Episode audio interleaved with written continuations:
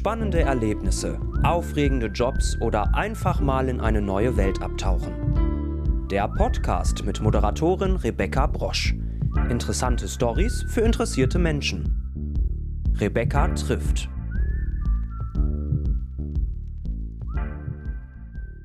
Herzlich willkommen zur 17. Episode meines Podcasts Rebecca trifft. Heute habe ich den Autor Peter Prange bei mir zu Gast. Von ihm stammen Romane wie Das Bernstein-Amulett, Unsere wunderbaren Jahre und natürlich sein neuester Roman Der Traumpalast im Bann der Bilder. Schön, dass du heute hier bist. Ja, ich freue mich auch hier zu sein. Dein äh, neuer Roman Der Traumpalast im Bann der Bilder ist ja heute rausgekommen.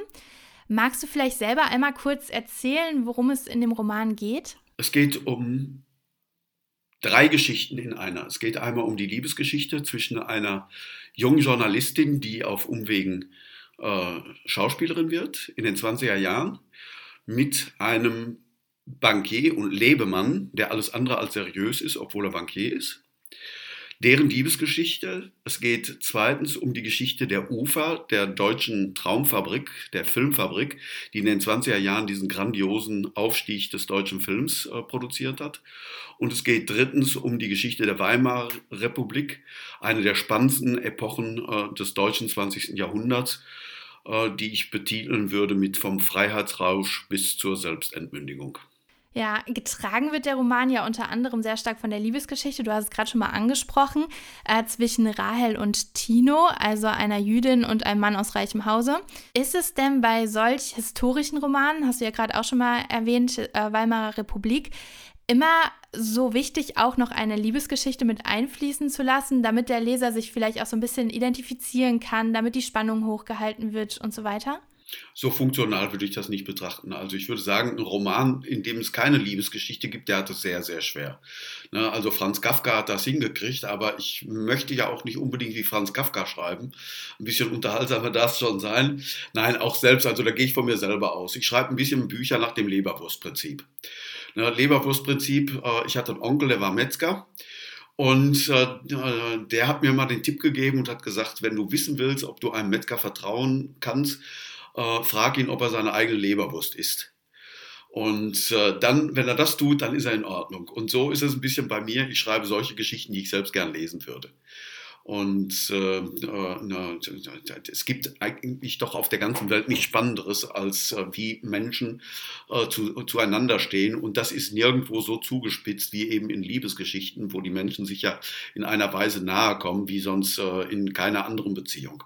Und da für mich Schreiben immer ein äh, Versuch ist, das Leben besser zu, äh, zu, zu begreifen, ne, gibt es für mich eigentlich nur eines, was im Zentrum meiner Tätigkeit steht, nämlich wie Menschen sich verhalten, wie Menschen empfinden, wie Menschen äh, miteinander umgehen. Und alles das ist so konzentriert in Liebesgeschichten wie sonst nirgendwo. Und deshalb steht im Zentrum jedes meiner Romane eine ganz, ganz intensive Liebesgeschichte. Also äh, ich finde es auch immer schöner, wenn man eine Liebesgeschichte mit drin hat. Ich finde, es ist, macht das Ganze irgendwie runder und dann kann man ja die ganze andere Geschichte drumherum bauen. Ähm, wie du es gerade schon gesagt hast, äh, sehe ich halt auch als Leser, so würde ich genauso unterschreiben. Jetzt kommt ja in deinem Roman auch Hitler vor. Äh, am Ende des Romans ist er da noch nicht an der Macht, das dauert dann noch neun Jahre. Mhm. Als Leser fürchtet man ja jetzt am Ende des Buches aber um das Wohl der Hauptprotagonistin Rahel. Ich habe es eben schon mal erwähnt, sie ist Jüdin.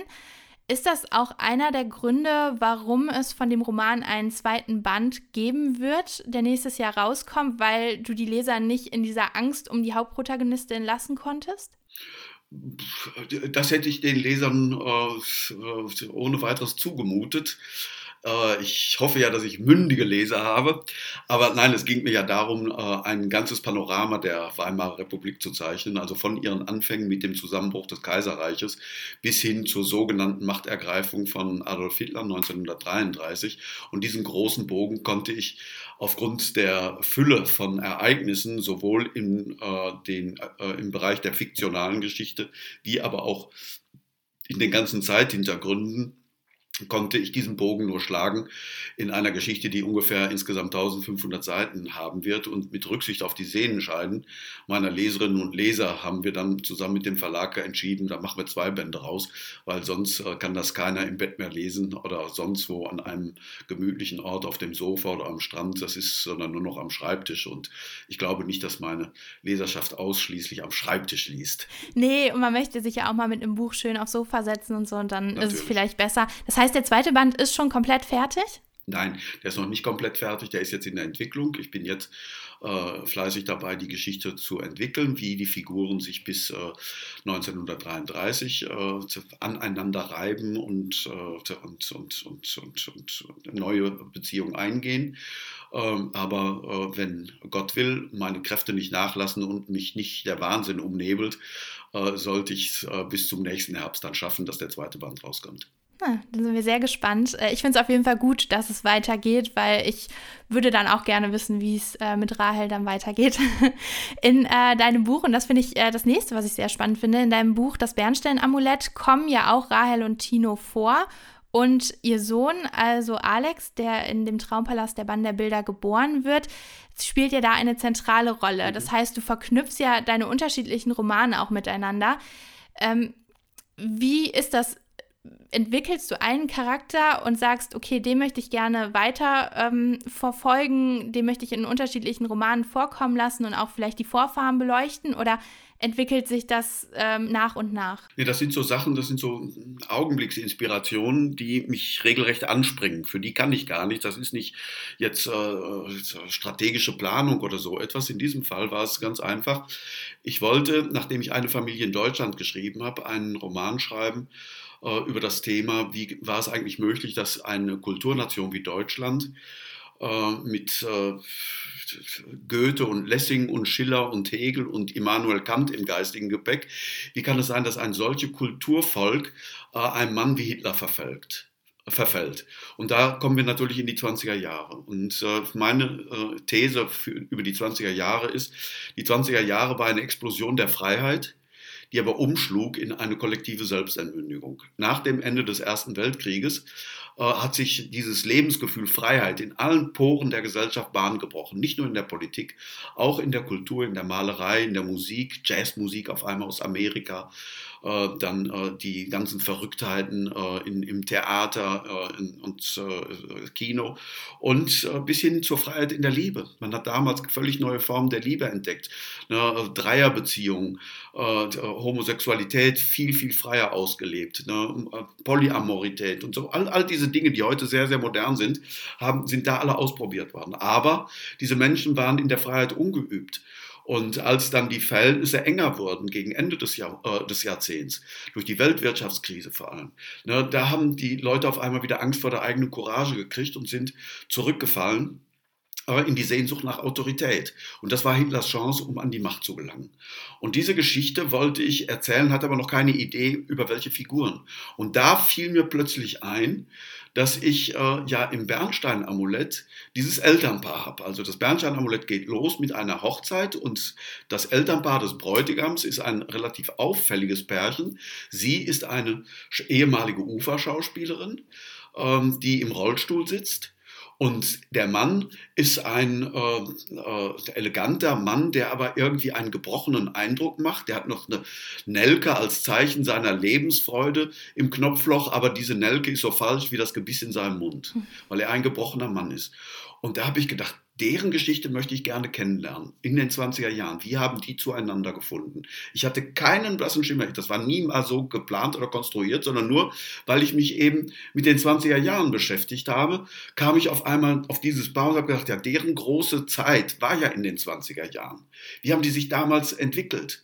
Und so bin ich dann überhaupt auf die Idee gekommen, dass die UFA diese zentrale, äh, diese zentrale ähm, Hintergrundgeschichte ist. Na, die Entwicklung der UFA-Traumfabrik äh, aus den frühesten Anfängen äh, bis hin zu 1933 als große etablierte Filmgesellschaft. Ne? Und dann hatte ich eben die Idee, ja, die äh, die Mutter war ja schon definiert, die Rahel war schon definiert als, ähm, als Schauspielerin, die aber irgendwann in ihrer Karriere einen schweren Unfall hatte, deshalb sitzt sie im Rollstuhl. Und dann der Tino, äh, der Konstantin, äh, war, habe ich dann so äh, Finanzdirektor, das war dann die Idee, dass der Finanzdirektor der UFA ist, um sozusagen aus dem Inneren der UFA heraus die Geschichte dieser großartigen äh, Firma zu erzählen, die aber eben wie ein Spiegel äh, der ganzen 20er Jahre wird, weil die UFA ist gegründet worden, was ich damals auch noch nicht wusste, ähm, und heute sonst so, so, gut wie niemand weiß. Die UFA ist gegründet worden als eine Propagandamaschine der Militärs. Kein geringerer als General Ludendorff hat die UFA gegründet, um Propaganda zu machen, um die Kriegsbegeisterung 1917, die nachließ, die Kriegsbegeisterung wieder zu schüren in der Bevölkerung. Und als dann äh, der Krieg verloren war, hat dann ausgerechnet der Chef der Deutschen Bank, ein Herr von Staus, der finanziell engagiert war, der hat gesagt, mit Propaganda kann man kein Geld verdienen, sondern das kann man nur mit Kunst und Unterhaltung. Das hat dann dazu geführt, dass diese UFA auf einmal umgestellt hat von, äh, von, von Propaganda auf Spielfilme und das hat diese großartigen Filme hervorgebracht von Dr. Caligari über Metropolis bis hin zu äh, Der blaue Engel, ne, die wirklich Filmgeschichte geschrieben haben, diese Filme. Doch dann, gegen Ende des Jahrzehnts, ist die UFA fast pleite gegangen und ein ganz erzkonservativer Medienzar der damaligen Zeit, äh, ein gewisser Herr Hugenberg, der gleichzeitig Vorsitzender der rechtsradikalen Partei äh, Deutsche Nationale Volkspartei gewesen ist, hat die UFA gekauft und die dann Hitler praktisch auf dem silbernen Tablett serviert um ähm, die äh, Ufer zu dem zu machen, was sie ursprünglich werden sollte, nämlich eine Propagandamaschine, nur nicht mehr fürs Kaiserreich, sondern jetzt für äh, die, die Nazis, äh, äh, das Naziregime. Hm. So hat sich das gefügt. Also keine strategische Planung, dass ich mal vor 20 Jahren, als ich das Bernstein-Amulett geschrieben habe, gedacht, oh, aus der Figur kann ich jetzt noch irgendwas machen. Nee, umgekehrt. Ich bin jetzt an einem neuen Projekt und auf einmal springt mir aus einem 20 Jahre alten Roman ein Paar entgegen, das in dem anderen Roman, in dem Bernstein-Amulett, nur eine ganz kleine Rolle spielt. Deren Geschichte ist auf einer halben Seite im Bernstein-Amulett ganz skizzenartig zusammengefasst. Und die haben jetzt den großen Roman, ihren großen Auftritt im, im Traumpalast bekommen. Aber total spannend. Also als Leser fragt man sich ja, wie entsteht das dann? Ist da irgendwie ein großes Konzept hinter und so weiter? Aber sehr, sehr interessant äh, zu erfahren, dass es eigentlich einfach so entsteht und man einfach die Kreativität fließen lässt und schaut, okay, das passt ja und dann fügt sich irgendwie alles. Genau. Und da muss man auch mal den Mut haben, so, so dem zu folgen. Ich meine, Goethe, unser aller Vorbild, hat das mal so wunderbar ausgedrückt. Ne, der Mensch in seinem dunklen Drange ist sich des rechten Weges stets be bewusst. Man darf auch mal auf die Stimme des Bauches und des Herzens hören und nicht immer nur auf die des Kopfes. Und deshalb ergänze ich den Goethe-Vers.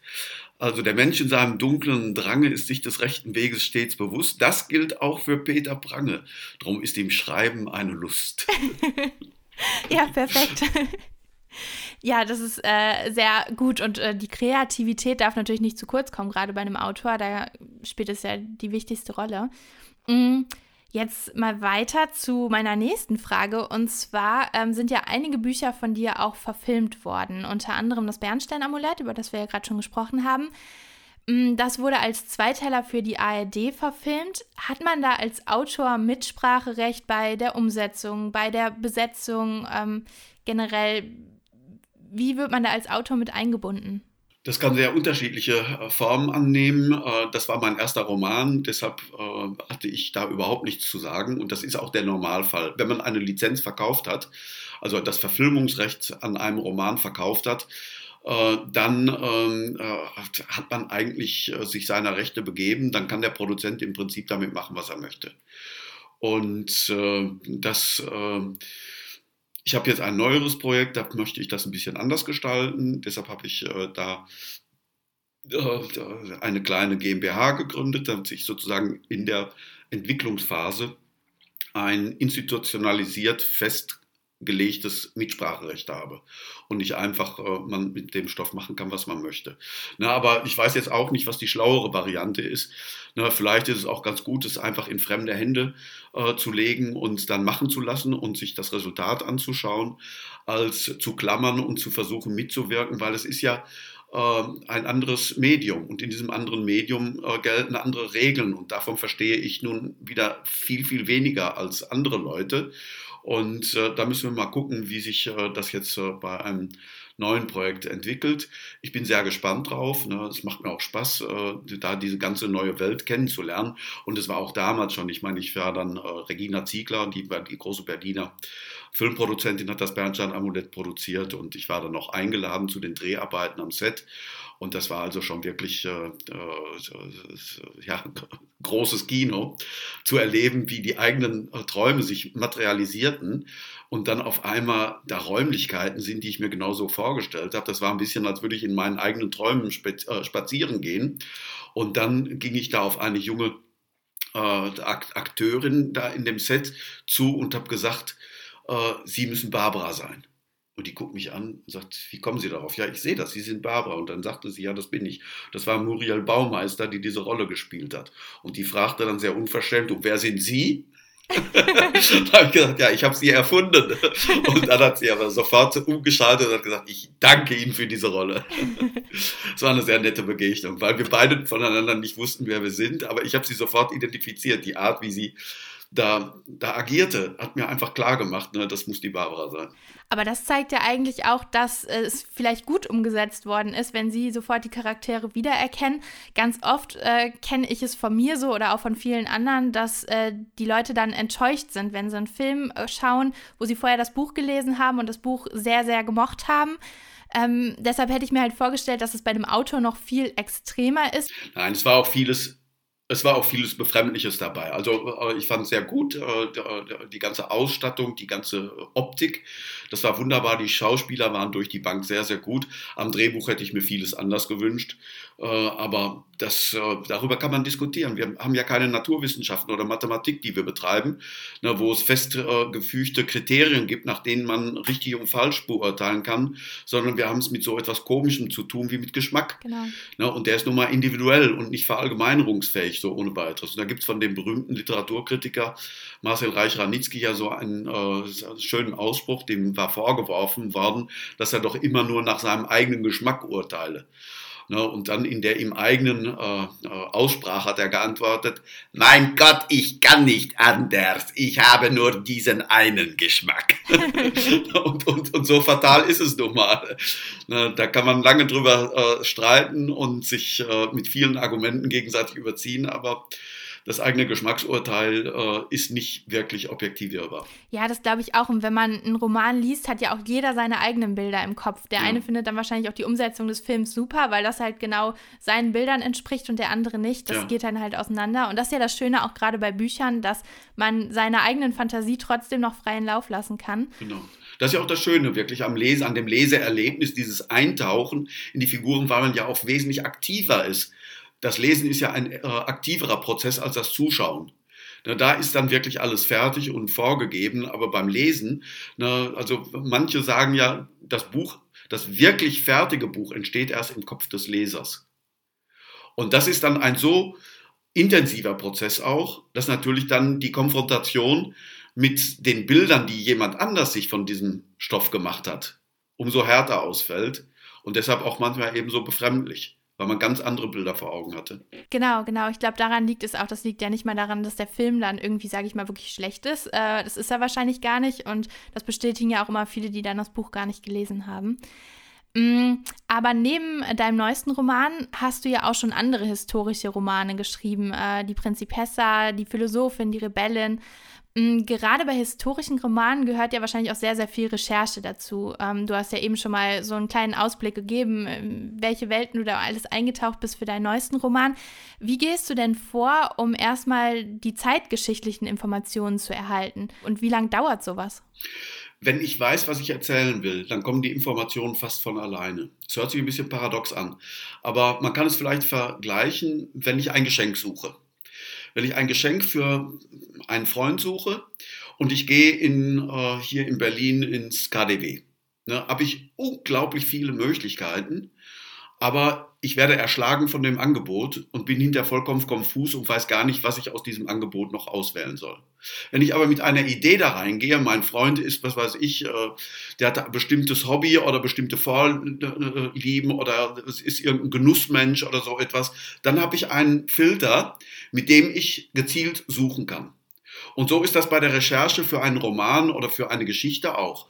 Wenn ich gar keine Ahnung habe, wenn ich, wenn ich sage, ich schreibe jetzt einen Roman über die 20er Jahre, habe aber gar keine Ahnung, was die Geschichte ist, Ne, dann werde ich erschlagen von den vielen Informationen, die es über die 20er Jahre gibt, diese ganzen politischen Entwicklungen, die gesellschaftlichen Entwicklungen, die künstlerischen Entwicklungen, dass ich vollkommen konfus die Übersicht verliere und ich dann einen Haufen von Informationen gesammelt habe, der mich aber nur erschlägt, statt mich zu beflügeln.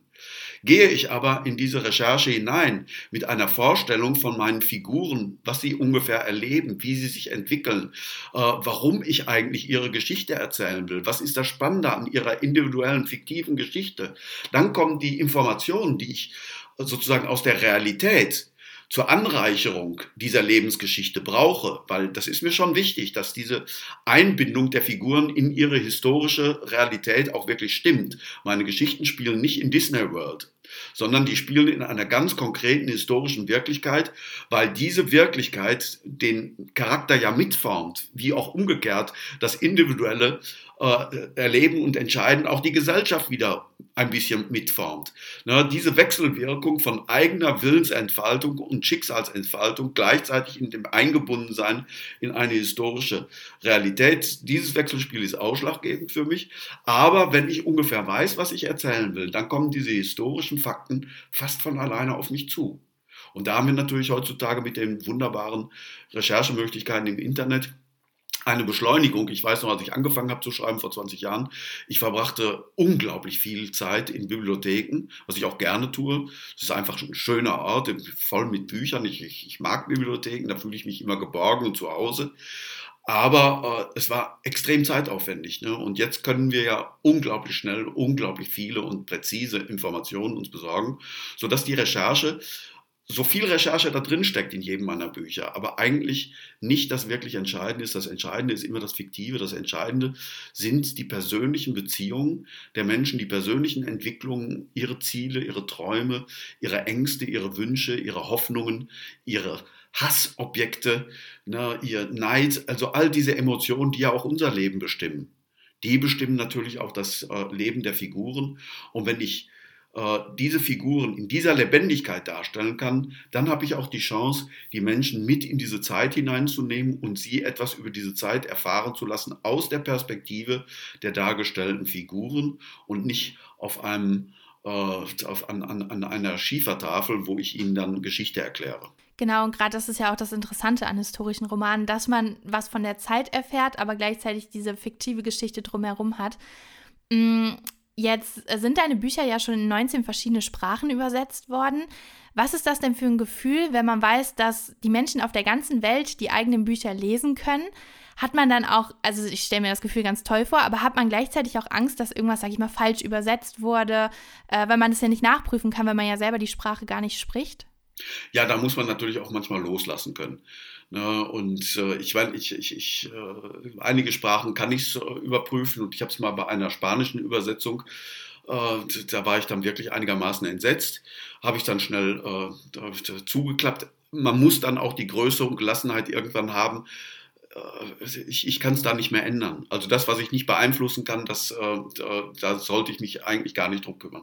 Aber natürlich ist es ein sehr schönes Gefühl, wenn ich, als ich beispielsweise eine äh, israelische Ausgabe bekommen habe. Ne? Also das, die fangen ja von hinten an. Das Buch muss man von hinten aufblättern. Also total schräg. Ne? Also äh, abgesehen davon, dass ich die Schriftzeichen nicht entziffern konnte, musste ich auch noch von hinten nach vorne blättern. Äh, aber ähm, das, äh, äh, da war auch noch was Lustiges. Das, das, das war die Principessa, die Sie gerade angesprochen haben. Die war da ein paar Wochen lang Top Ten Titel in, in Israel. Und dann bekam ich eine Abrechnung äh, von meinen Tantiemen und da waren 13.000 Schekel. Dachte ich, ja, das ist ja richtig, das klingt ja nach richtig Geld. Ne? Und das waren dann zweieinhalbtausend Euro für das ganze Buch, das wochenlang ein Top Ten Titel äh, gewesen ist. Aber ich habe gesagt, ist doch vollkommen egal. Die Vorstellung, dass einige Zehntausend Israelis, Juden, sich mit dem Roman eines deutschen Autors beschäftigt haben und offenbar sich dabei gut unterhalten fühlen. Ist das nicht schön? Ich meine, ich bin 1955 geboren, zu sagen, äh, ich, ich, ich habe noch eine Beziehung zu der Schuld der Eltern- und Großelterngeneration. Und ich habe Zeit meines Lebens immer dieses Gefühl von, natürlich habe ich keine Schuld, aber ich habe eine Scham, weil ich dazugehöre. Und wer diese kollektive Scham, die man in Deutschland hat angesichts der deutschen Geschichte, bestreitet, dem frage ich dann immer, welches, weil, weil man ja nichts damit zu tun hatte, dem frage ich dann immer, welches Recht hast du, äh, dich darüber zu freuen, wenn Deutschland Weltmeister wird im Fußball? Hast du auch nichts mit zu tun. Ne, das ist die Identifikation damit. Die ist ja in Ordnung, ist ja völlig richtig. Aber wenn ich mich mit dem Positiven identifiziere, muss ich mich auch mit dem Negativen identifizieren. Und hier in diesem Fall war die Vorstellung, dass ich als deutscher Autor einige Zehntausend Israelis ein paar schöne Stunden geschenkt habe. Und ich habe sie buchstäblich geschenkt, weil der finanzielle Ertrag war ja nicht der größte. Ne, aber war eine solche Freude, die weit, weit äh, größer war, als äh, die Freude gewesen wäre, wenn ich da 5000 Euro mehr äh, dran verdient hätte. Na klar, auf jeden Fall. Und gerade da ist es ja dann nochmal was Besonderes. Also ja. ähm, ist es ja generell schon toll, dass so viele Menschen auf der Welt äh, deine Bücher lesen, aber da ist es, hat es ja auch noch den historischen Aspekt. Ähm, ja, das kann ich mir vorstellen, dass das äh, was sehr, sehr Besonderes war. Jetzt äh, sind wir schon am Schluss des heutigen Podcasts angekommen und zwar bei der Schlussfrage, die ich ja jedem meiner Gäste stelle. Wenn wir mal einen Tag zusammen verbringen würden, was würden wir denn dann deiner Meinung nach machen? Bist du sattelfest? Ja, also ich bin früher öfter mal geritten, also ja, doch. Ja, dann würde ich vorschlagen, da machen wir einen schönen Ausritt und äh, äh, am besten durch Gottes freie Natur. Ich bin mein Leben lang geritten. Ich bin auf dem Bauernhof meiner Großeltern groß geworden. Ich bin mit zweieinhalb Jahren bereits das erste Mal vom Pferd gefallen und äh, habe mit acht Jahren dann das richtige Reiten angefangen und das ist immer mein Lebenshobby gewesen. Das äh, klingt toll. Also da würde ich mich freuen. Ich bin jetzt schon länger nicht mehr geritten, da würde ich mich sehr drüber freuen. Dann ist das verabredet. Ja, das ist verabredet, steht. Okay. Dann äh, danke, dass du heute mein Gast warst und danke für die äh, vielen Eindrücke in deine unterschiedlichen Romane. Und äh, wenn euch das neugierig gemacht hat, dann ab in die nächste Buchhandlung und ähm, ja, erstmal den neuesten Roman Der Traumpalast im Bann der Bilder kaufen oder halt online bestellen. Und äh, ja, danke, dass du da warst und weiterhin viel Erfolg. Ich danke dir, dass ich heute hier sein durfte und ich freue mich auf unseren gemeinsamen Ausritt. Ja, ich mich auch. Tschüss. Tschüss.